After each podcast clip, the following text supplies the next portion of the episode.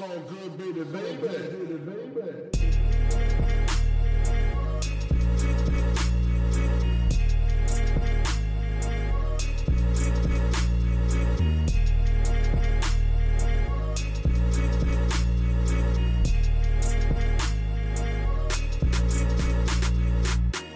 Hallo zusammen, mein Name ist Jan Wehn und ihr hört eine neue Folge vom All Good Podcast. Für diese Ausgabe habe ich mich mit Juicy Gay und MC Smoke unterhalten. Die beiden haben nämlich eine gemeinsame EP mit dem Namen Zeitgeist aufgenommen und im Gespräch geht es tatsächlich auch genau um den. Wir sprechen über den Rechtsruck in Deutschland, wir sprechen über Verschwörungstheorien, über Klimawandel, es geht um Corona-Schutzmaßnahmen und was das Ganze mit Solidarität zu tun hat. Wir sprechen aber genauso auch über Nazi-Trolle, über Vitamin D-Mangel, traumatische Fahrradunfälle, Meme-Rap, Männlichkeitsbilder und vor allen Dingen jede Menge Gefühle. Wenn ihr Lust habt, den Podcast oder die redaktionelle Arbeit von All Good zu unterstützen, dann freuen wir uns darüber sehr. Ihr findet die entsprechenden Links unten in der Beschreibung. Jetzt aber erstmal viel Spaß mit der neuen Folge. Wie geht's euch? Ähm, Ja, alles gut, bisschen heiß, ja, aber wir haben echt eine sch- schöne Umgebung hier. Die macht's echt gemütlich. Ja, wir waren, also Mark ist, MC Smoke ist seit gestern hier in Berlin und genau, gestern haben wir auf jeden Fall schon Work reingeputtet in unsere Musik. Dann haben wir heute noch so äh, angefangen, Videos zu machen für einen Song von der EP, für den Pokémon-Song. Machen wir ein Video. Ähm, was, also bei Pokémon Go kann man die Pokémon sozusagen rausholen, die man hat. Und da, dann sind die in so einer Videosequenz und man kann sich auch reinstellen. Dann kann man ja mit dem neuen iPhone so Videoscreenshots machen. Genau, und Ja. dann performen wir halt mit dem Pokémon zusammen und cutten das irgendwie zusammen oder so. Next Level Shit auf jeden Fall. Wir machen die Moves. Für die Leute, die jetzt nicht äh, zugucken können, so wie ich, äh, wo befindet ihr euch da gerade? Das musst du sagen. Äh, wir befinden uns auf der Toilette Matrose. Schön, äh, ja. ne, wir sind wirklich äh, bei, bei mir auf der Toilette. Ähm, und ja, hier ist es ziemlich kühl auf jeden Fall. Das ist ganz nice. Leider ist es hier ein bisschen eng. Das ist nicht so nice. Ja, wie man es nimmt. Äh, ne? genau, ja. Aber, Wir, Sind, wir sind in Berlin City. Ja, ist echt schön hier. Ihr habt, ihr habt ja vorhin schon, bevor wir angefangen haben aufzunehmen, äh, eine Insta-Story auch gemacht, äh, wo ihr auf den Straßen unterwegs wart. Ähm, wie, wie ist denn so euer Gefühl? Ist, ist Corona jetzt vorbei? Geht es gerade wieder los? Gerade auch für dich, Smoke, der jetzt ja nicht in der Hauptstadt wohnt. So, Mhm. wie ist so der Unterschied zu da, wo du herkommst und jetzt, wo du da auf Ähm, Besuch bist? In der Ja, ich, ich wohne in Essen und da ist es eigentlich auch so. Also ich wohne auch direkt ziemlich zentral. Ähm, ja, die Leute nehmen schon Rücksicht, aber klar, so gerade die Einkaufspassagen sind voll. Ähm, hm? Ja, und gerade wo die Bars sind, wo die jungen Leute rumhängen, ist gefühlt Corona vorbei. Ist vielleicht in Berlin noch ein bisschen extremer. Aber ähm, tja, kann man nichts machen. Die zweite Welle wird kommen. Und dann Mhm. äh, denke ich, dann werden wieder ein paar Restriktionen auf uns zukommen. Da werden die wir- Leute wieder zurechtgewiesen. Ja, genau. Ähm, in Berlin ist ja gefühlt echt, dass die Leute also da gar keine Rücksicht mehr drauf nehmen. Beispielsweise Trödelmarkt so, da ist es total eng und die Leute sind so krass äh, aneinander irgendwie gereiht und da, da juckt es gar keinen. Keiner hatte eine Maske auf, als ich da war und da habe ich auch so halbe Panikattacken bekommen, weil es die Leute echt nicht juckt und das ist so ein komisches Gefühl, Mhm. finde ich. Ja, Mhm. auf jeden Fall. Also würde es einfach Vor diesen Virus nicht mehr geben. So. Ich frage mich mittlerweile wirklich, gibt es überhaupt Viren?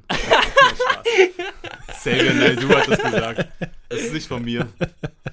Ja, ich weiß, ich weiß. Gibt es Aber überhaupt? äh, Juicy Gate, du hast, ich frage auch deshalb, weil du hast irgendwann neulich auch mal getwittert so, ne? Also es gibt tatsächlich auch Menschen in deiner Familie, die schon erkrankt sind. Ne? Yo. Deswegen so, so wie wir jetzt darüber lachen gerade auch, also es ist halt einfach wirklich überhaupt nicht damit zu spaßen eigentlich. Ja, Und- vor allem auch deswegen. Mein Cousin leidet so seit drei Monaten total darunter. Also der hat wirklich, der, wie man die Symptome so kennt, der kann nicht schmecken, nicht riechen so.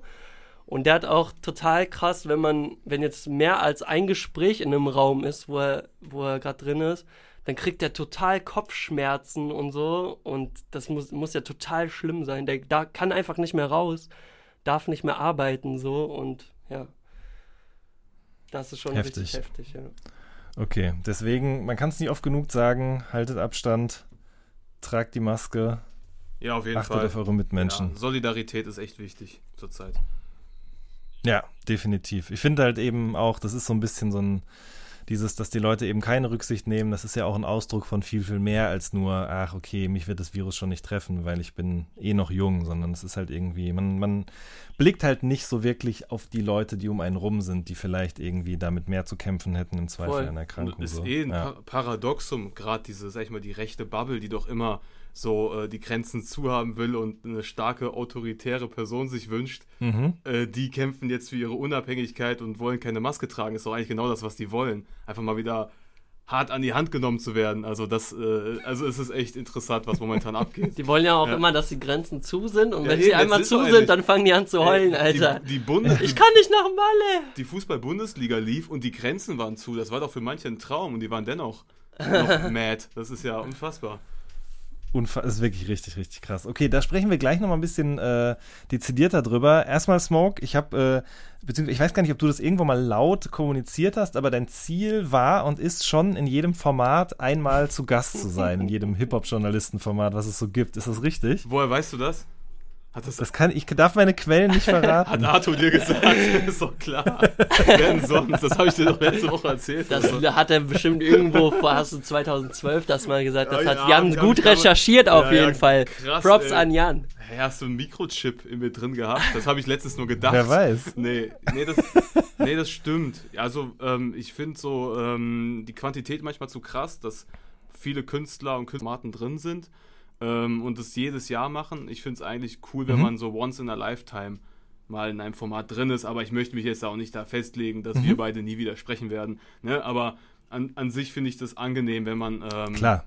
ja, sich die Karriere vielleicht so ein bisschen so aufbaut, dass man das nicht komplett übertreibt. So. Aber klar, ich meine, ich kenn, bin jetzt auch nicht in der Rolle, dass ich so mega Mhm. gefragt bin und alle anrufen und fragen, hey, können wir was machen? Dann würde ich ja vielleicht auch, vielleicht öfter was machen, aber so an sich finde ich es ein bisschen charmanter, auch für die Leute. Wie kann man nur so krass Flair und TV Straßensound Ja, voll. fronten unterschwellig? Ja, also Davut ist mein Brudi und ja gut, Flair ist halt, naja. Joke. Ja, es ist auch, also ich finde es eigentlich ganz charmant, eben sich dieses Ziel zu setzen, ähm, weil, wie du gerade sagst, ne, es gibt halt auch genug Leute, die entweder vielleicht gar nicht drüber nachdenken oder andersrum eher das Ziel haben, eben so oft wie möglich eigentlich bei jedem neuen Release irgendwo zu Gast zu sein. Und für mich ist es aber auch als, ähm, als Moderator dieses Podcasts auch, auch ähm, so ein Ziel, dass ich irgendwie gemerkt habe, okay, wenn ich Leute mehrmals einlade, dann wird es schnell auch dünn. Ne? Also dann, dann nicht, dass ich mir nichts mehr mit denen zu sagen habe, aber ich finde eigentlich eher so die, ähm, die Kunst ist darin, dass man einmal ein richtig tolles Gespräch hinbekommt und danach vielleicht auch anderen Leuten dann die Chance nochmal gibt irgendwie, äh, dass man mit denen quatscht. Ich meine, Juicy Gay, du bist jetzt schon zum zweiten Mal, so, eigentlich so zum dritten Mal schon zu Gast, ne? Dritte. Richtig, ja. Ja, habe ich Marc auch schon erzählt. Wir haben ja auch ähm, für das ähm, 25 Jahre Deutschrap-Buch ähm, haben wir auch super lange gesprochen und richtig Deep Talk gehabt, so, was ich alles erlebt habe. Stimmt. Deswegen habe ich eh das Gefühl, dass du schon alles über mich weißt. Ja, ähm, ü- über mich wird er ja auch alles wissen, wenn er das von gerade Absolut, schon weiß. ich bin dann, äh, bestens informiert. Ab, aber Frage, war das gerade ein Front an Juicy Gay, das jetzt so Nein, nein, nein, so nein, nein. präsent ist? Ich wollte ich wollt damit nur zum Ausdruck bringen, dass ich eben diese Maxim, die ich mir irgendwann mal gesetzt habe, auch nicht immer einhalten kann. Ich glaube, Fat Tony ist auch schon dreimal da gewesen. A zum J, glaube ich, zweimal. Zugezogen Maskulin kommen jetzt auch zum zweiten Mal. Also so, so ganz kann man es irgendwie auch nicht durchhalten. Ja. Aber ich finde auch, also man merkt es ja, ne, wenn, wenn Leute irgendwie sehr, sehr oft in einem Format oder zu jedem Album in jedem Format zu Gast sind und man das wirklich akribisch verfolgt, merkt man auch, dass die oft eben irgendwie das Gleiche erzählen. So, ne? ich würde am liebsten nur All Good Podcast machen. Aber ihr habt, ihr, das, das ehrt mich natürlich sehr, aber ihr wart auch äh, bei Diffus und so zum Beispiel, ne? Also richtig Promo-Rutsche Ja, genau. gemacht jetzt dieses Mal. so ein bisschen, ja. Ein paar Sachen haben wir ja, da waren wir ein bisschen spät dran, so Ja, mit der Überlegung. Wir haben letzte aber Woche überlegt, oh, die EP kommt ja am 14.8. Lass mal irgendwie paar Formate mitnehmen. Aber ja, vielleicht entwickeln sich noch ein paar coole Sachen. Das ist jetzt alles auf sehr spontan. Also, ja, die, die Songs sind ja die beste Promo, die wir haben. Von daher, ähm, vielleicht kommt noch was los. ja, vielleicht. Mit. Rusi, Baby. Das wäre krass. Das wäre wirklich Das krass. wäre lustig, auf jeden Fall. Ja, Mal gucken. ja schauen wir mal. Ähm, Ja. Aber, aber ob es dann wirklich klappt, klappt. Aber Roos hat Bock, Okay. muss man sagen. Echt cool von ihm auch gestern, die Kommunikation gewesen. Shoutout. Ja, Nice. Roos ist ja seit dem ähm, Interview mit J-Love was nie rausgekommen ist, aber dann Mhm. doch geleakt wurde. Also ich habe mir das angeschaut und seitdem ist er für mich so der, äh, eigentlich so ein Normalo. Weil neben J-Love kann man nur normal rüberkommen, Alter. Da war da so drüber auf jeden Fall. Aber Ja, Mann. zieht ihr euch das alles noch rein? Also, weil ich meine, ich komme, oh, ich komme aus einer Zeit, hätte ich jetzt beinahe gesagt, aber ich kenne auf jeden Fall Phasen in meinem Leben, in, denen ich wirklich alles mir angeschaut habe. Jedes Flair-Interview, jede, jeden Tweet, jede Insta-Story und so weiter und so fort. Und mittlerweile ist es auf jeden Fall echt weniger geworden. Wie ist es bei euch? Gebt ihr euch das noch immer alles? Ja, same. Ähm, es ist weniger geworden, was Videoformate angeht. Podcast ist jetzt so ein Mhm. bisschen King. Podcast killt the YouTube-Star gefühlt. Ähm, genau, man hat so seine gängigen Podcast-Formate. Dann sind natürlich da manchmal Leute zu Gast oder Bands zu Gast. Ähm, ja, es wird ein bisschen weniger. Die, wir haben auch gemerkt, so eigentlich hätten wir jetzt die EP vor drei Jahren rausgebracht, hätten wir zu mehreren Media-Outlets gehen können, gefühlt irgendwie. Ähm, vielleicht stimmt es auch gar nicht. Jetzt ist es so ein bisschen weniger geworden. Die Szene hat sich minimal verändert. Also es gibt viele junge, neue Formate, wo wir gar nicht, ich glaube, da haben wir gar keine Cloud, da würden wir gar nicht stattfinden, die hätten gar keinen Bock auf uns. Und ähm, ja, es hat sich vieles zum Positiven auch so gesehen gewandelt, aber auch manches so hat sich, ja, hat sich einfach verändert, also Mhm. ohne es jetzt zu stark werten zu wollen. Ich merke auch für mich selber immer, wie ich so Veränderungen total anstrengend finde, so mit der Zeit. Boomer. Das wird auch, ja, das stimmt. Äh, je, je boomeriger ich werde, desto anstrengender wird das auch wahrscheinlich. Äh, aber ja, ich bin ja auch eigentlich nicht so äh, alt, so, aber trotzdem finde ich das anstrengend. Das, ich finde es auch interessant, weil ich Ja. meine, ihr beiden seid ja jetzt auch mittlerweile so richtig aktiv, mal mindestens schon fünf Jahre, oder? Ja, in der Szene Also, wollte ich gerade sagen, ne? bis sechs Jahren. Du bist Genau. eh schon viel, Dass viel länger man- aktiv, aber dass man so richtig wahrgenommen wird, ein Standing hat und so weiter, jetzt seit fünf Ja, ja, Jahren genau. irgendwie. Ne? Ja. Und das ist halt, glaube ich, Genau, eine Zeit, in der sich eben auch vieles einfach dann wirklich verändert und auch von Grund auf erneuert, beziehungsweise dafür sorgt, dass ihr dann irgendwann eben auch nicht mehr die Newcomer seid, sondern jetzt selber auch merkt, okay, krass, wir sind Teil davon, jetzt kommen Leute nach, die sind gefragter als wir. Ne? Das ist, glaube ich, ein Voll ganz normaler angenehm, muss ich Kreislauf. auch dazu sagen. ja. Ich fand da, damals so 2014, 15 und vor allem 2016 fand ich sehr, sehr anstrengend mit der Erwartungshaltung der Leuten, ähm, ja, was, oder was die Fans von uns nur hören wollten. Das war für mich dann sehr, sehr einengend in dieser Zeit und da musste ich mich erstmal ein bisschen frei machen, ein bisschen rauskämpfen, dass ich halt noch viel mehr meine eigene Persönlichkeit wieder zurückbringen kann, was natürlich dann in diesem GODG-Kosmos ein bisschen gefehlt hat. Ist ja auch klar, man ist ja auch ein Teamplayer und spielt da ein bisschen mit, aber ähm, ja, also so gesehen, ich finde es super schön, dass eine neue Generation da ist, die auch dann zu mir ankommt und sagt, yo, ich bin jetzt mit meinen 27 Jahren schon gefühlter OG für die, weil die sagen, yo, wir haben damals Cola mit Eis gepumpt und wollten das auch, die Mucke so machen oder Grind mit Delfin oder andere Songs, dass man schon so ein bisschen, ja, ein kleiner Pionier für viele Künstler und Künstlerinnen geworden ist. Das finde ich halt schön. Also jetzt die Rolle, die wir gerade haben, auch jetzt in dieser Promo-Phase, nenne ich sie mal, in der ganzen Produktionsphase, ist für mich zehnmal angenehmer noch als wie Auf vor vielen Fall. Jahren so. Und ja, das stimmt schon, was du sagst, dass man immer wieder Props bekommt, auch von so Newcomern, so, Mhm. äh, wo man gar nicht denkt, so dass sie einen überhaupt kennen. Genau, dann kommen halt Lugatti und Nein und sagen, dass sie sich schon immer gefeiert haben oder auch Ja. andere Rapper, so, die, wo man das einfach gar nicht denkt, so, aber genau, ich glaube, mittlerweile hat man so ein gewisses Standing und irgendwie sind wir auch, äh, habe ich immer das Gefühl, in so einer ganz bestimmten Bubble, die wir uns selber so aufgebaut haben mit der Zeit, fast schon so mega Superstars, so. Ja, wir sind, Hört sich dumm an. Aber wir sind keine Superstars, gesagt, aber ne? in so einer Bubble irgendwie schon, so in dieser Twitter. wir sind, wir sind Bubble-Superstars, aber Ja. aus der Bubble heraus sind wir niemand. Aber ist auch schön, ist auch angenehm. Also, ähm, das finde ich beim neuen ZM-Album auch dann irgendwie ganz cool, wie die auch so die Schattenseiten des Erfolgs beschreiben.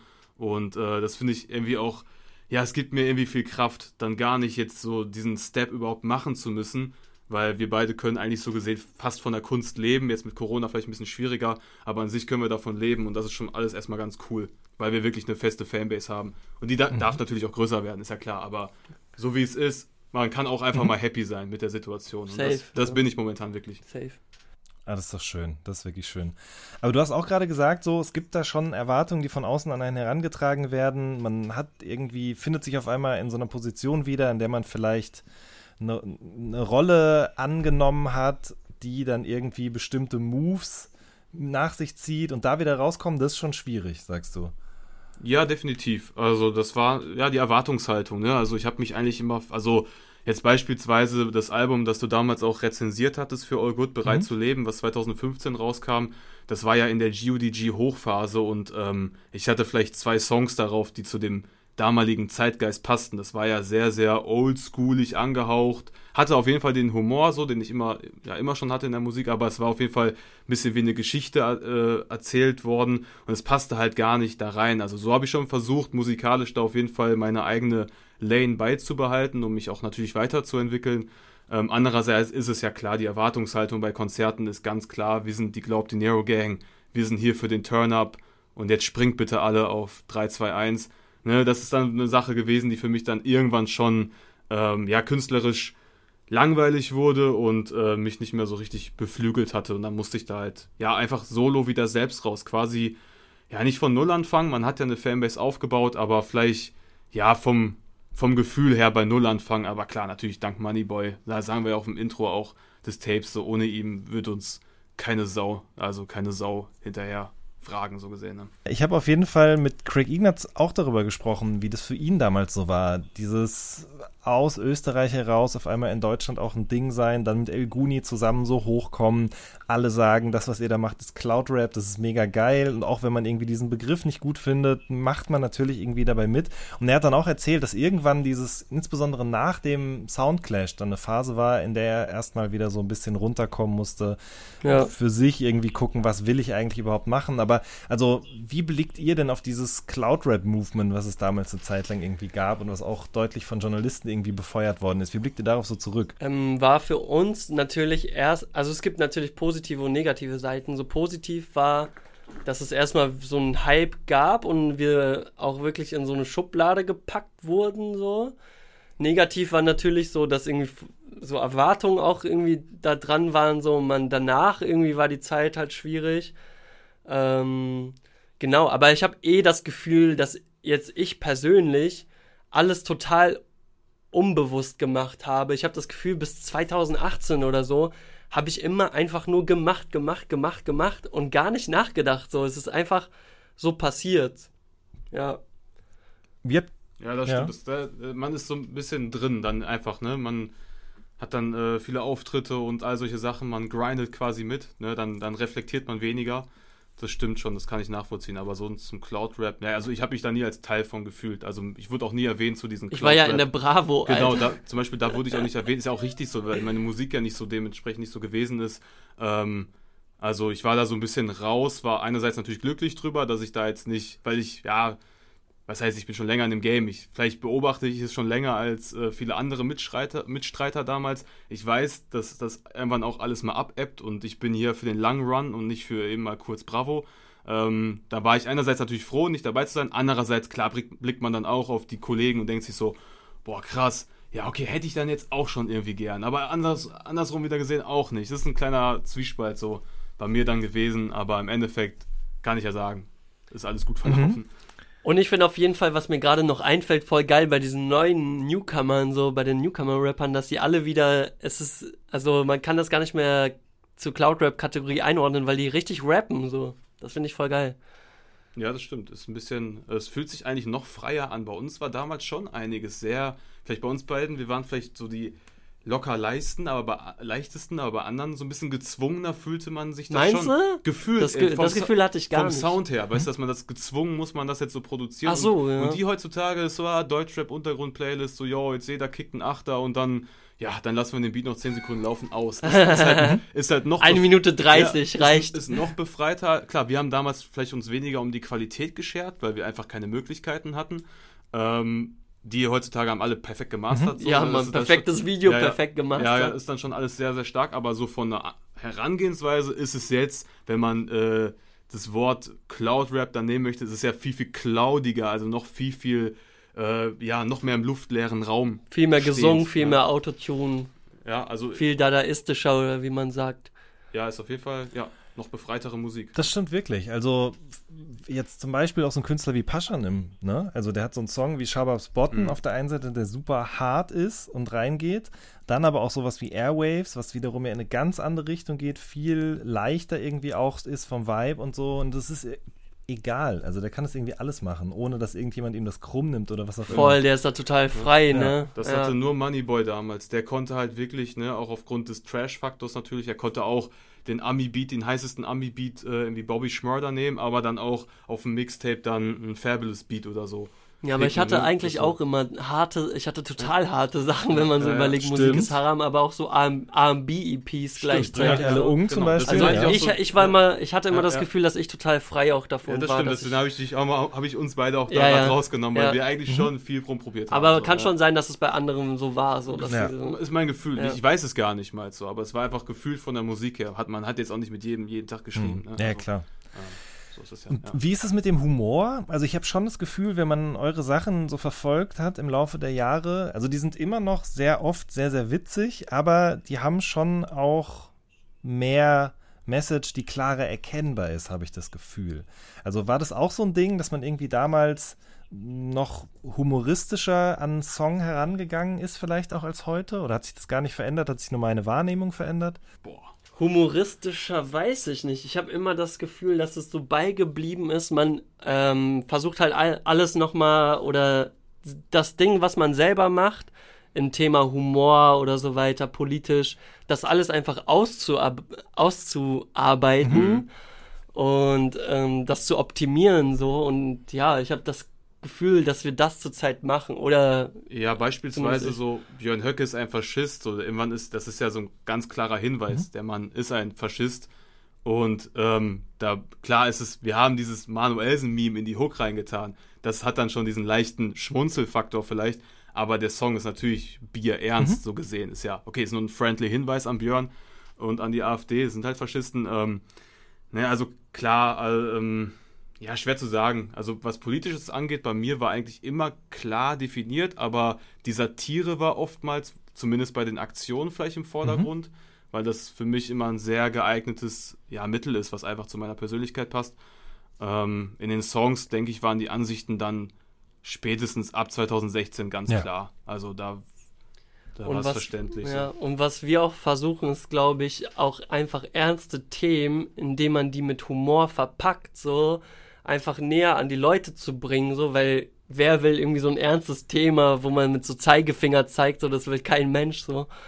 Und das versuchen wir Ja. halt bestmöglichst zu Genau. machen, so. Kommt immer auf Ja. das Thema an, ne? Also, ähm, klar, Mhm.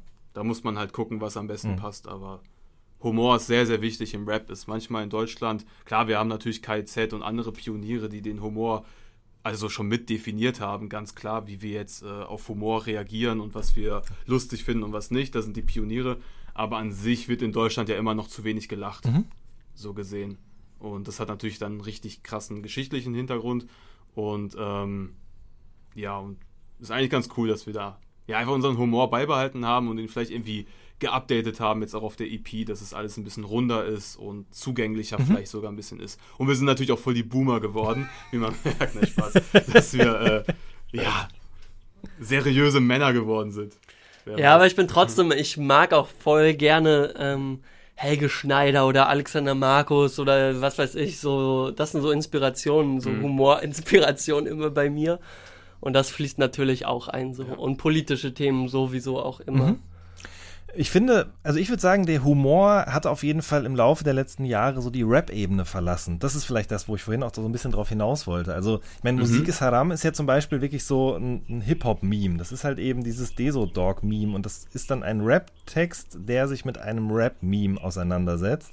Und das ist jetzt eben auf der neuen EP, habe ich das Gefühl, es ist alles ein bisschen, ähm, ja, es geht mehr in die, in die Breite, sagen wir mal so. Und ist dadurch eben einfach Mhm. zugänglicher, definitiv. Ja, würde ich auch sagen. Und es hat trotzdem aber eben immer noch, wie Bis- zum Beispiel das ja. Manuelsen-Meme, also es hat immer noch diese Momente, wo, glaube ich, dann eben auch Rap-Fans schm besonders schmunzeln müssen nochmal. Und, und Mhm. damit ist es eigentlich auf einer Ebene mit einem Dendemann zum Beispiel, der ja auch, sagen wir mal so, sehr, sehr gesamtgesellschaftlich Dinge irgendwie betrachtet, anpackt in seiner Musik, aber eben Mhm. immer wieder noch so für die, für die Rap-Nerds und die Digger, sagen wir mal so, kleine, kleine Easter Eggs drin hat so.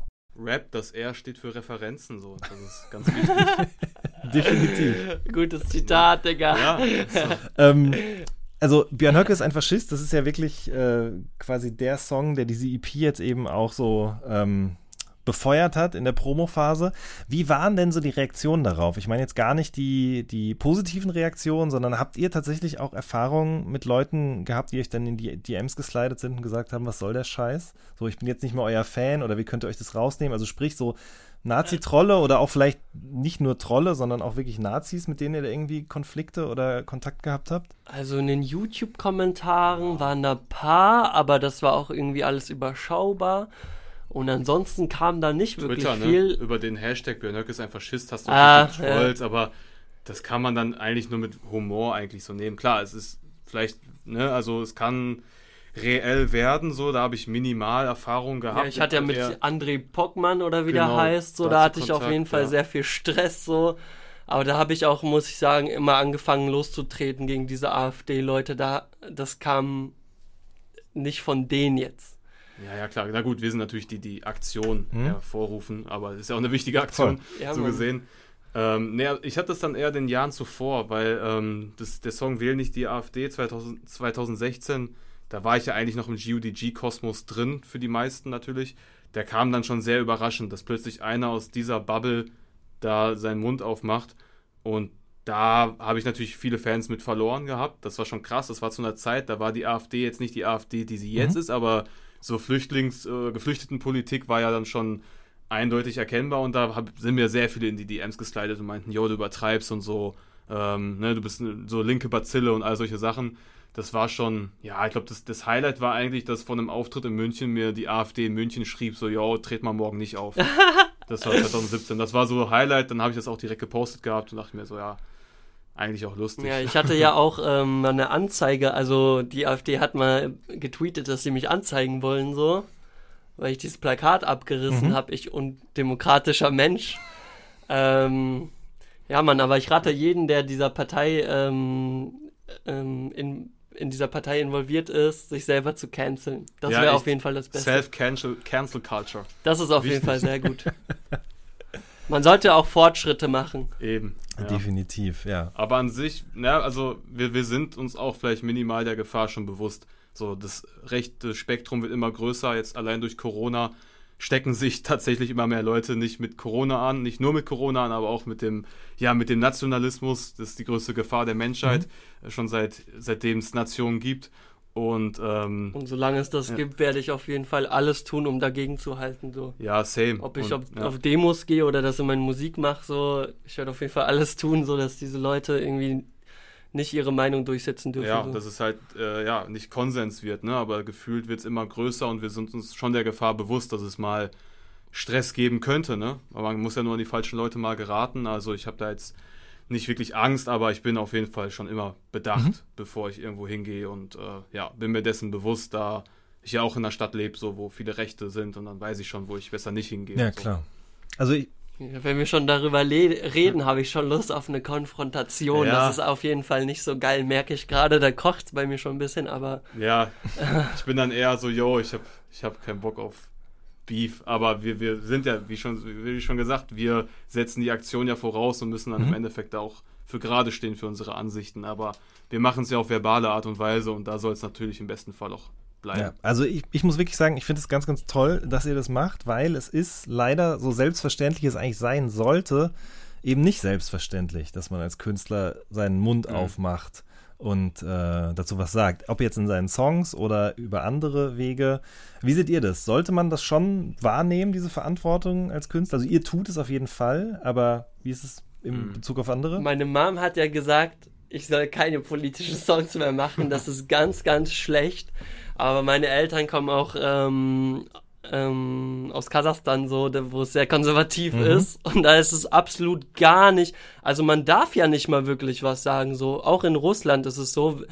Politische Rapper werden einfach gecancelt, dürfen keine Auftritte spielen und so weiter. Deswegen kommt, glaube ich, dieser Gedanke von meinen Eltern so: Bitte lass das. Es wird Stress geben, so. Ähm, ich habe vergessen, was die Frage Ja, war. die Frage war dann darauf hinaus, ne, wie wir das sehen, dass halt nicht allzu viel Verantwortung künstlerischerseits genommen wird Ah, ja. auf politische Inhalte. Ich finde, man darf das, ähm, das ist vielleicht auch ein bisschen Fehler der, der Medien, dass die immer so sagen oder manchmal sagen so, yo, ihr solltet das tun. Das sollte schon aus freien Stücken geschehen und wir leben jetzt auch in einer Zeit, wo es, ähm, ja, ich glaube, das kommt vermehrt So, es braucht vielleicht noch einen Generationswechsel, damit es auch wirklich in der Deutschrap-DNA drin ist. Ja, ich glaube, Ähm, die größeren Künstler haben auch einfach voll die krasse Hemmschwelle, da irgendwas oder sich zu positionieren allgemein, Ja. so weil Ja, sie Angst haben, dass die Großen. Follower verlieren, Klar, du- so du verlierst diese Follower, Normie-Fans halt, ne? Ja, eben, Normies, die, die finden dann links genauso schlimm wie rechts. So, das ist dann so eine Sache, die will man nicht verlieren. Ähm, ist dann bestimmt auf, auch auf Label-Seite Ja, ja, ja. dann schwierig. Da wird einem auch davon abgeraten. Kann ich jetzt nur mutmaßen, weiß ich ja nicht. Ähm, aber ich denke. ja, ich finde es auch schwierig, zum. Beispiel bei dieser George Floyd-Sache, wenn sich Leute, also Rapper, wirklich gar nicht solidarisieren, so zum Beispiel äh, bei diesem einen Rapper, der, wo gerade irgendwie dieses Meme, Deutschrap ist fresher denn je, so, der, der solidarisiert sich gar nicht, aber hat komplett irgendwie alles, was er macht, so, ist komplett aus der schwarzen Kultur, so. Und da sollte man irgendwie Dankbarkeit zeigen und sich wenigstens mal solidarisieren, so, und das passiert halt gar nicht. Und dann finde ich es sehr schade, so, wenn es bei so welchen Situationen nicht Ja. passiert. So sehe ich das auch. Ich finde es einfach nur schade. Ne? Da denke ich mir Mhm. auch so, okay, wäre jetzt cool gewesen, wenn dieser Künstler, den ich gerade cool finde, sich auch positionieren würde. Aber ich finde, man darf es jetzt niemanden so, ja, dik diktieren. Das ist, ja. Genau. Äh, ja, ja. Ich sag mal so, es ist ja für, für Künstler schon eine sehr, sehr spannende Zeit. Also es passiert einfach gesamtgesellschaftlich sehr, sehr viel. Zum einen jetzt, was Rassismus angeht, zum anderen aber eben auch, was Corona, was Verschwörung auch ganz grundsätzlich angeht. So, ähm, erinnert ihr euch noch, wann habt ihr das erste Mal von irgendeiner Verschwörungstheorie mitbekommen? 9-11, ganz klar, dieser Film. Ach, jetzt, ja, ich habe das letzte wieder gegoogelt, weil ich es in einem anderen Podcast schon äh, irgendwie falsch äh, ähm, zitiert hatte, den Titel. Ja, diese, diese, ah, diese amerikanische Dokumentation nach 9-11, Moore oder so mit Nachnamen, ich weiß nicht mehr genau. Auf jeden Fall, das war dann, das lief sogar auch im deutschen Free TV und das ging halt dann über den Inside-Job so gesehen. Das war, glaube ich, die erste wirklich große Verschwörungstheorie oder die erste große Verfilmung, die dann in den Mainstream geraten ist. Und dann mit all den Jahren, ne, über YouTube hat man natürlich immer mal wieder was mitbekommen. Trau kein Promi war dann für mich irgendwie so das, das Lustigste, was man sich so mit, mit Zeiten so geben konnte, ähm, weil es natürlich mit Rap vermischt war. Und ja, so, also natürlich habe ich nie an so einen Blödsinn geglaubt. Ich habe sehr früh verstanden, dass da antisemitische Ressentiments ähm, drin sind und ähm, ja, dass eigentlich die eigentlichen Opfer wirklich die sind, die daran glauben und das auch noch verbreiten mit Mhm. einer großen Überzeugung. Mhm. Boah, das ist so krass, was da letzte Woche auf jeden Fall passiert ist bei dieser Anti-Corona-Demo so. Ja, Da sind ja auch, also ich weiß nicht, ob du das gesehen hast, aber da sind so Journalisten durchgegangen und die wurden ja so krass bepöbelt, so. Auch weil die Masken anhatten und so weiter. Und das finde ich so traurig, Mann. Das ist echt so. Da ist ja wirklich so viel Verschwörungsdenken dabei, wenn man diese, wie heißt das, QAnon oder wie das heißt, Ja. woran die alle Mhm. glauben. Alter, das finde ich so Panne, ey. Die Leute sind aber ja lustig, ne? Heute hat Putin äh, das erste Anti-Corona, den ersten Anti-Corona-Impfstoff quasi äh, ja, national erlaubt. Und das ist natürlich dann auch für die Verschwörungstheoretiker jetzt ziemlich komisch, ne? Richtig. Eigentlich. den Äh, ersten Anti-Corona-Impfstoff. Ja, ja, genau, den Ja. ersten, Impf ersten Impfstoff für Corona, so um es Okay. einfacher zu sagen, Okay. ne? Ja, der gegen Corona vorbeugen sollte. Ja, ist Aber dann ob halt der lustig, hilft und ne? wie der hilft und wie lange der Ja, hilft, weiß man weiß man ne? alles überhaupt nicht. Keine ne? Ahnung. Aber nein, nein, das ist ja das. Ja, Ja. aber auf jeden Fall ist es halt lustig, dass diese Leute sich dann halt auf so, ne, wie ich schon sagte, so einen starken Mann, so einen Autokraten schon so ein Mhm. bisschen, ja, sich auch für Deutschland wünschen und Putin ist da ein gutes Paradebeispiel. Ja, und dann, dann denkt man auch so, ja, da spielt Corona nicht so eine große Rolle oder Brasilien der, der Präsident, der Mhm. auch sagt so, ja, man muss mal einmal drüber, einmal kriegen, dann ist weg. Ne, ist dann schon lustig, dass dann halt eher, naja, Russland ja schon autokratisch, auf jeden Fall teilweise autokratisch regiert, dass die dann den ersten Schritt machen. Also da bin ich jetzt gespannt, gleich mal in die Attila Hildmann Telegram-Gruppe zu gehen und zu gucken, wie die das jetzt wiederum rechtfertigen. Das ich habe vorhin einen Screenshot gesehen, es herrscht auf jeden Fall Verwirrung. Ich glaube, das kann man sagen. Aber das ist halt auch echt so ein Ding. Ich meine, ich habe bestimmt auch kein äh, Gegenmittel oder was auch immer, aber wenn ich mir das immer so anschaue, ich weiß sicherlich auch nicht alles, aber ich glaube, so Medienkompetenz ist, glaube ich, ganz grundsätzlich was, wo man was tun müsste, schon irgendwie in, in der Schule. Ja, also, weil Mhm. durch das Internet ja Fall. eben jeder sich irgendwie äußern kann und die Leute ganz oft ein riesiges Problem haben, Fälschungen von echten Meldungen zu unterscheiden oder eben das Falsche für das Wahre annehmen. Und ich meine, da gibt es ja auch keinen. Ich weiß nicht, ob ihr das schon mal gesehen habt, aber diese Verschwörungsmeldungen und diese Verschwörungsnews, die sind ja so billig gemacht und die Leute, die das glauben, können wirklich keine Quellen richtig irgendwie abgesichert lesen. Ja. Die, die sind ja wirklich so schlecht gemacht.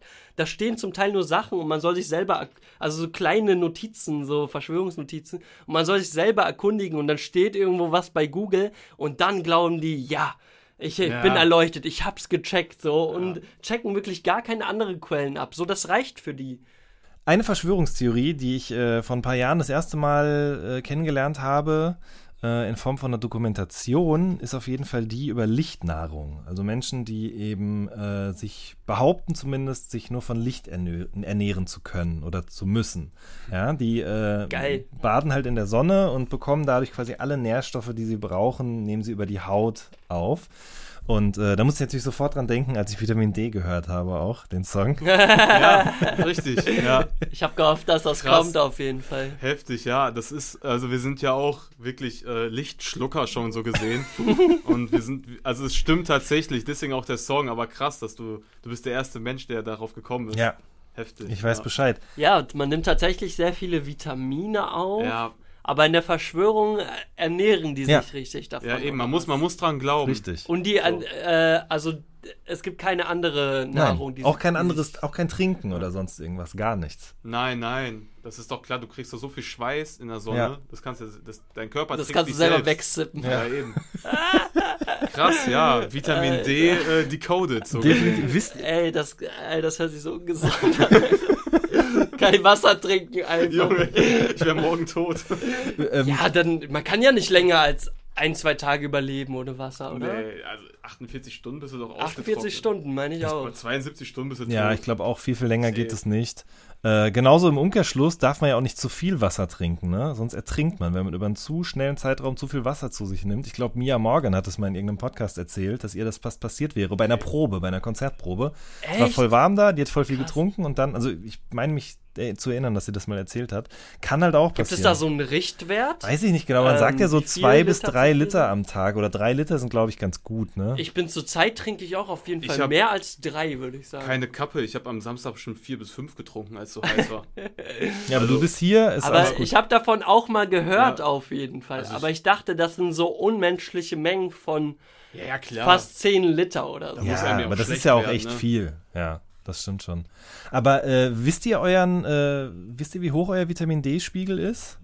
Keine Ahnung, tatsächlich. Boah. Wirklich nicht. Okay. Nö. Ich dachte, ihr hättet das Nee, vielleicht jetzt so im Zuge des Songs oder des Recordings quasi selber mal getestet. Es gibt da so einen Hm. Test, den kann man zu Hause machen. Echt? Ja. Ja, boah, ich denke manchmal echt zu wenig, wenn man irgendwie jeden Tag nur Musik macht und so, dann. Also ich bin schon relativ viel draußen, aber ich nehme auch viel auf. Also Ja, mein Kopfhörer war kurz raus. Was kann man mit äh, diesem, also wie macht man diesen Test? Ne, du, man- du, du ja, kaufst also- den für 20 Euro oder so von Cera Screen. Schöne Grüße an der Stelle. Ja, also ich, äh, ich glaube, ich muss meinen Vitamin D-Spiegel mal wieder testen lassen. Jedenfalls, dann ja, dann bekommst schöne du so ein, Grüße von mir auch. Von Juicy Gay und ja, MC sollen uns. Ähm, sponsern.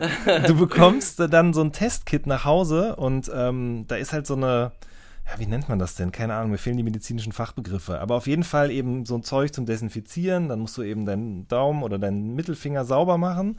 Ähm, dann musst du den erstmal, also erstmal musst du ihn abwaschen. Dann musst du ihn noch mit so einem Desinfektionstuch sauber machen. Dann musst du den so kreisen lassen, den kompletten Arm quasi, damit eben das Blut in den, in den Arm, in den Finger gespült wird.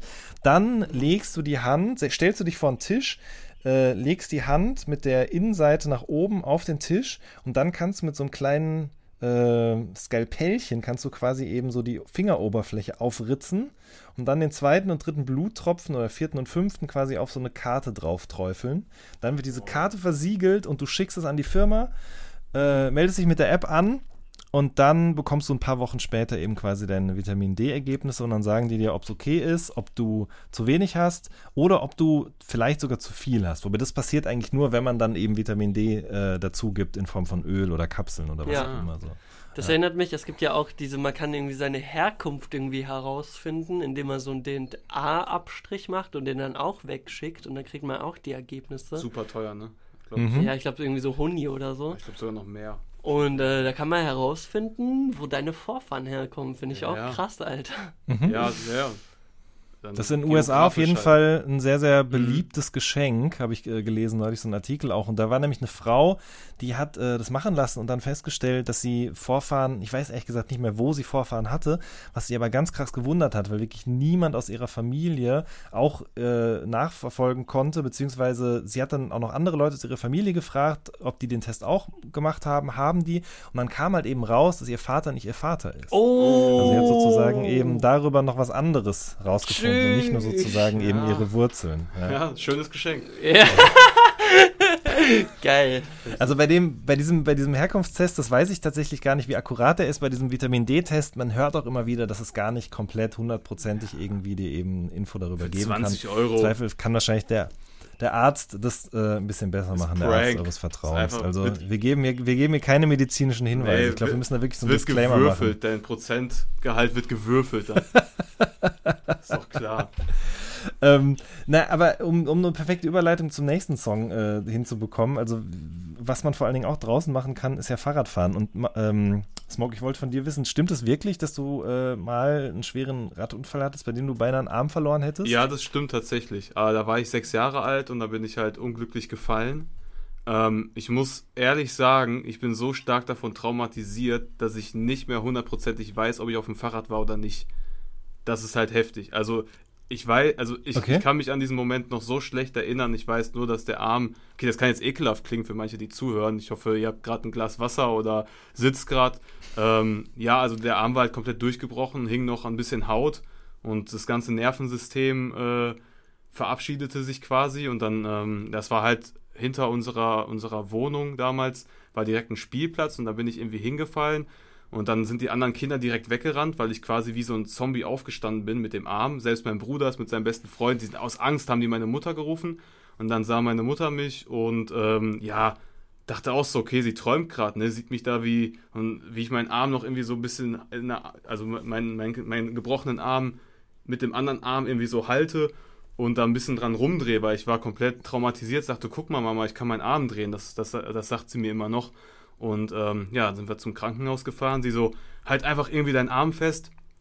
Und dann in der nächsten, in, in der nächsten Stadt war halt ein Krankenhaus, weil wir auf dem Dorf groß äh, ja, ge- aufgewachsen sind. Und ja, dann hat sie sich erst verfahren gehabt und dann musste sie noch draußen fragen, ja, wie komme ich zum Krankenhaus? Also wir waren alle komplett paralysiert und äh, selbst im Krankenhaus wollte sie dann meinen Vater anrufen, da war es halt noch nicht so mit Handys, äh, war 1999 dann, glaube ich.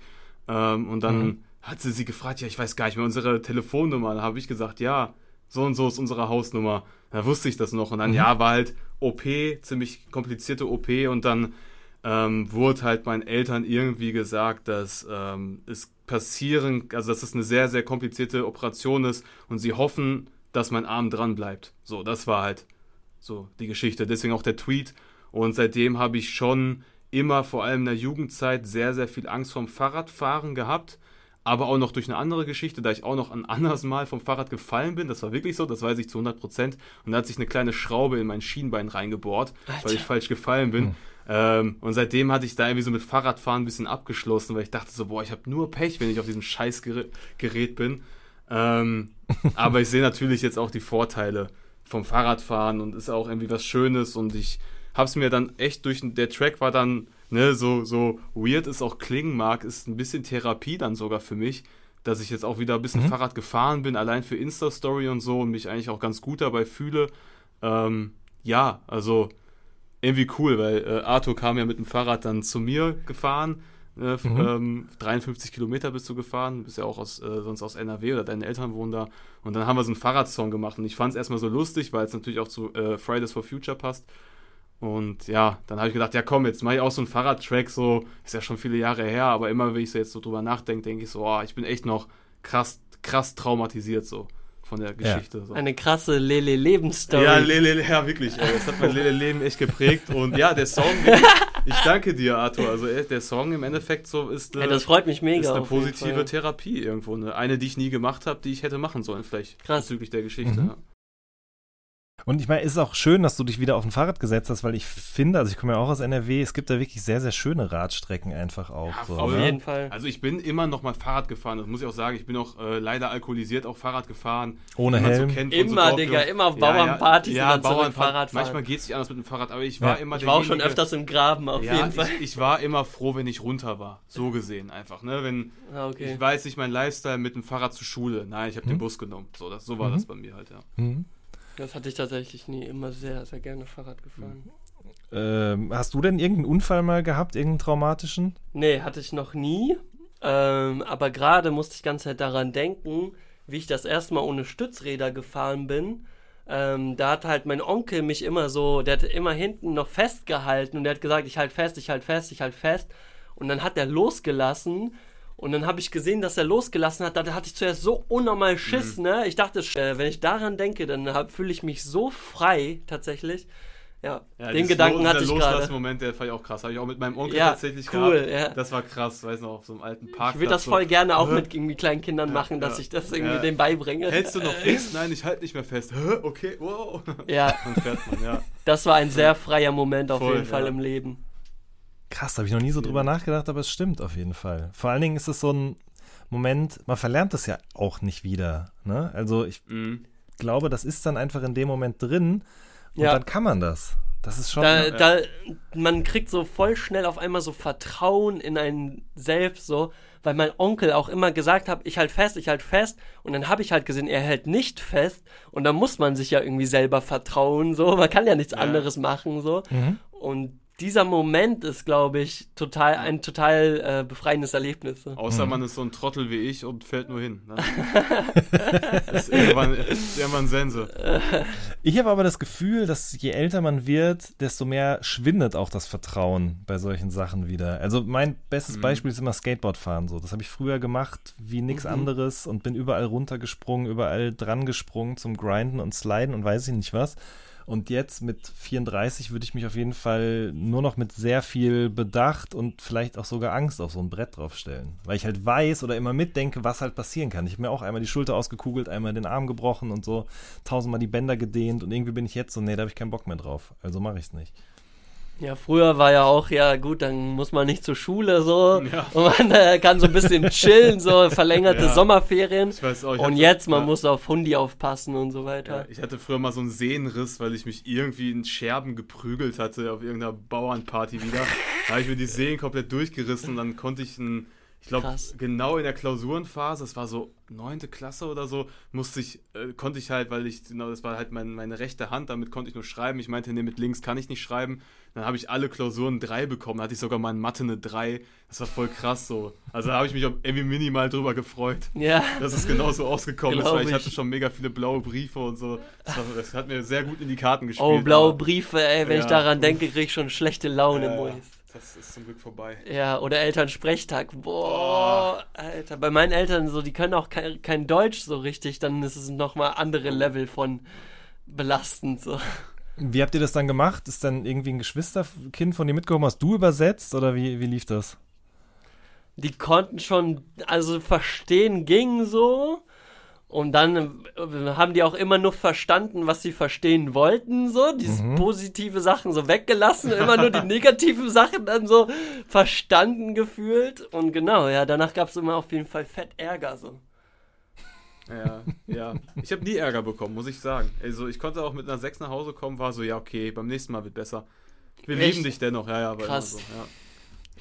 Und jetzt sitzt er hier in, im Klo und skypt mit mir und nimmt einen All Good Ja. Podcast Wir haben auf. alles erreicht. Wir haben echt alles geschafft. Wahnsinn. Ich äh, wollte noch kurz, bevor wir auf den letzten Track noch kurz zu sprechen kommen, es fällt mir jetzt gerade ein, weil du, Smoke, gerade von äh, Schlägerei und sowas erzählt hast.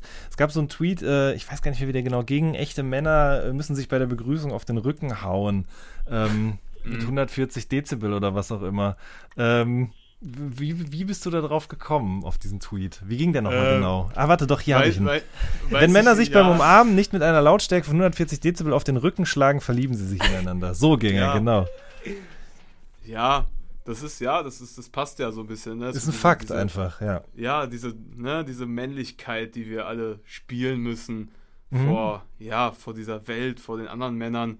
was wir natürlich, Juicy Gay und ich, versuchen ein bisschen zu brechen in unserer Kunst. Aber da wir, glaube ich, damit groß geworden sind, ich bin ja auch ländlich groß geworden, wie Arthur schon sagte, ähm, konservativere Eltern, ähm, ja, dann wird man einfach mit groß, dass man der Mann ist stark, der Mann weint nicht. Das war bei mir familiär nicht so, aber ich bin natürlich dann auch ne, anders auch sozialisiert worden durch Schule und durch Freunde und so. Ähm, ja.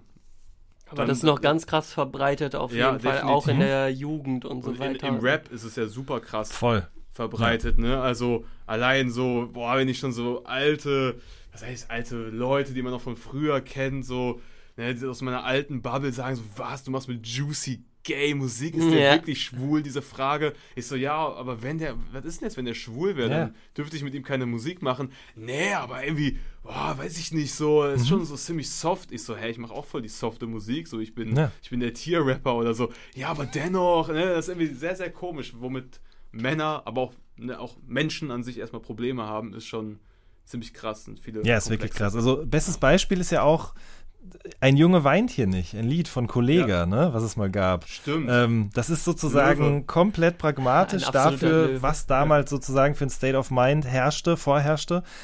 Was auch jetzt oft noch für einer vorherrscht. Ja? Immer, es ist natürlich. immer noch Das die Ausnahme, glaube ich, über seine, äh, seinen Schmerz so wirklich zu sprechen oder sich oder seine Schwächen irgendwie auszuformulieren in der Musik. Ich meine, ZM machen das ja auf dem neuen Album auch oder auch in dem Podcast, Mhm. dass sie über Panikattacken, Therapie und solche Dinge sprechen. Und aber ich glaube, es ist halt genau stark, ja. richtig, weil das Allgemein- hören halt Kids und sagen, okay, Ja. vielleicht sollte ich mir auch mal jemanden suchen, mit dem ich darüber rede. Oder es ist okay, Mhm, wenn ich mich schwach zeige, ja.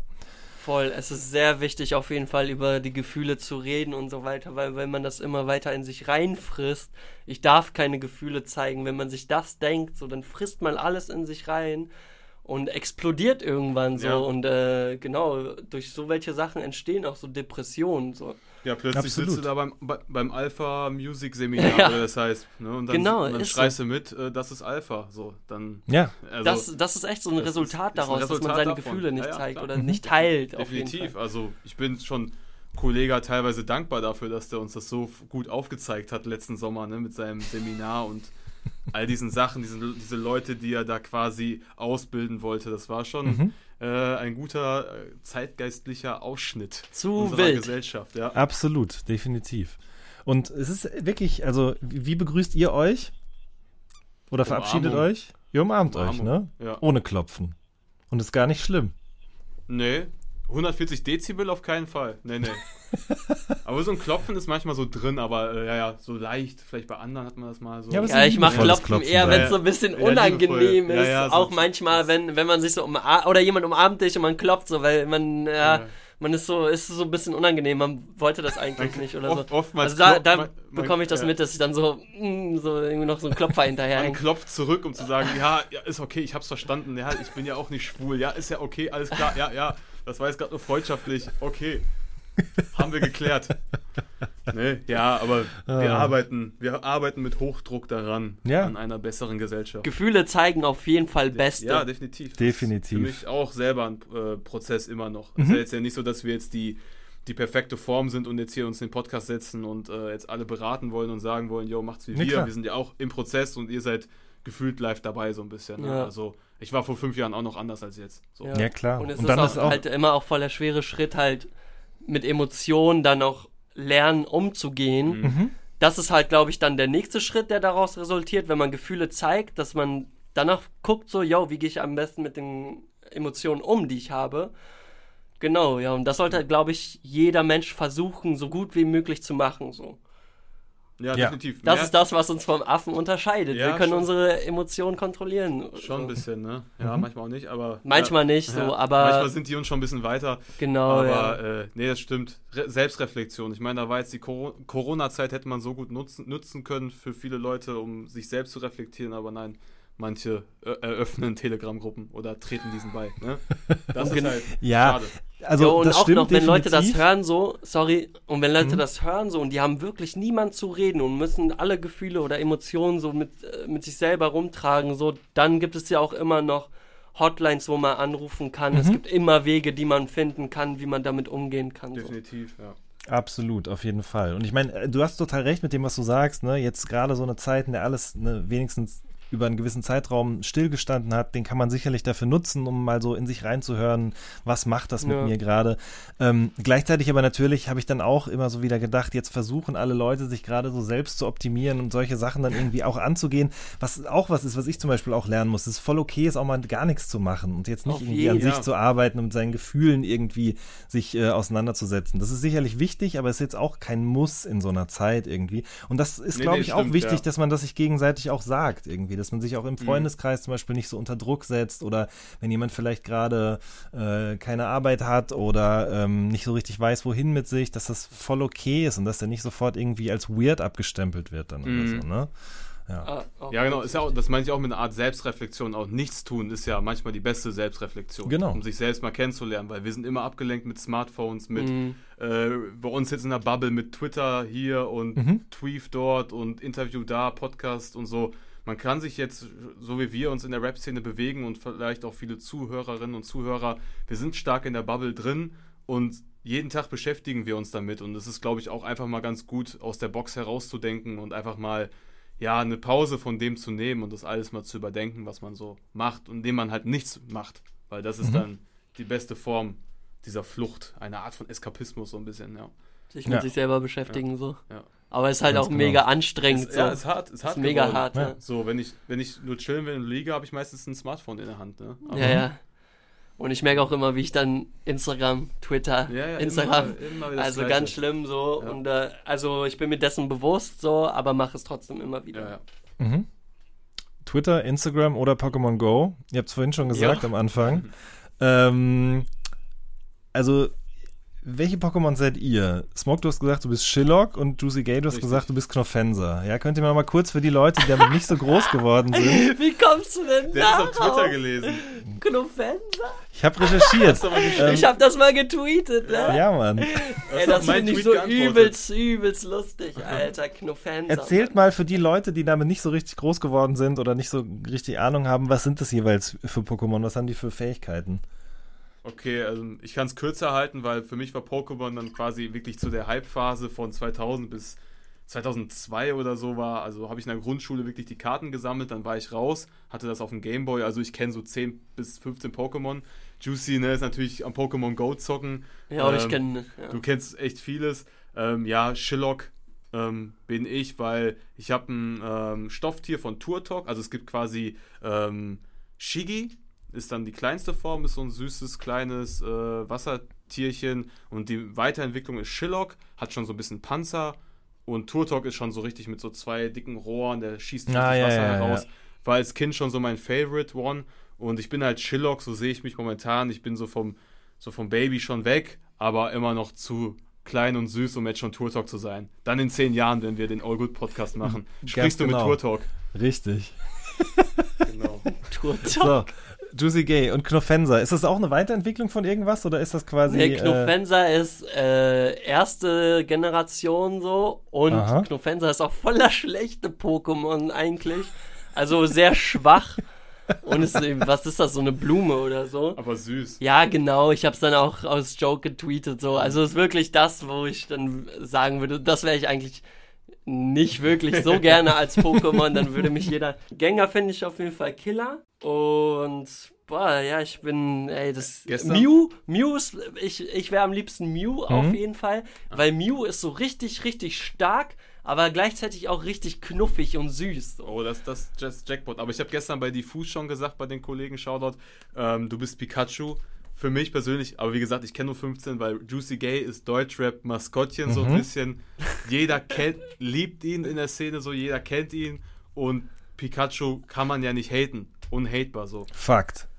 Und Find ich habe gestern festgestellt, MC Smoke ist Arcani, weil Arcani ist so ein Löwe. Stimmt, Okay. ja. ich auch Ja, Löwe, das, das stimmt, passt ja. doch perfekt. Und es gibt so eine geile äh, ARD-Dokumentation aus dem Jahre 2000, wo die Ja. über gerade über diesen Pokémon-Hype reden und das kann ich auf jeden Fall den Zuhörern sehr, sehr empfehlen, das so, mal zu gucken. somit kam er ja auch auf den Song, ne, durch diese Doku. Genau, da ja, ich den ja. Song vorgelegt mit der Hook, weil ich fand die Doku, dass dieser blonde Die hast du Junge, mir zuerst geschickt, ja, ne? Dieser blonde Junge, das war einfach 100% ich, der so am Ende patzig wird, kann man nur sehr, sehr empfehlen. Ach, schön. Ihr beiden, das hat riesengroßen Spaß gemacht, mit euch zu sprechen. Ähm, Gerade auch, weil es. Dank. weil es nicht Same. nur um die Musik ging, sondern jetzt gerade auch zum Schluss äh, um ganz andere, glaube ich, total wichtige Dinge. Wobei es stimmt gar eigentlich was durchgehend sehr, sehr wichtig, finde ich, was wir da so besprochen haben. Von AfD-Bashing über Vitamin D-Spiegel bis hin zum Gefühle zeigen oder dazu, welches Pokémon man- man ist. Absolut, Ja, definitiv. ich finde sagen, wir, kon- man, wir können echt resümieren, so, wir haben den Zeitgeist gut gearbeitet. Heftig. Eben, Ich, ich hätte es nicht besser sagen können. Juicy Gay, wild. MC Smoke, vielen lieben Dank, dass ihr da wart. Danke an Danke. Jan Wehn für alles. Supported all good, spendet, werdet Patreons. Das würde uns auf Macht jeden das. Fall sehr, sehr freuen. Das war eine neue Folge vom All Good Podcast. Wir hören uns in der nächsten Woche. Macht's gut. Tschüss.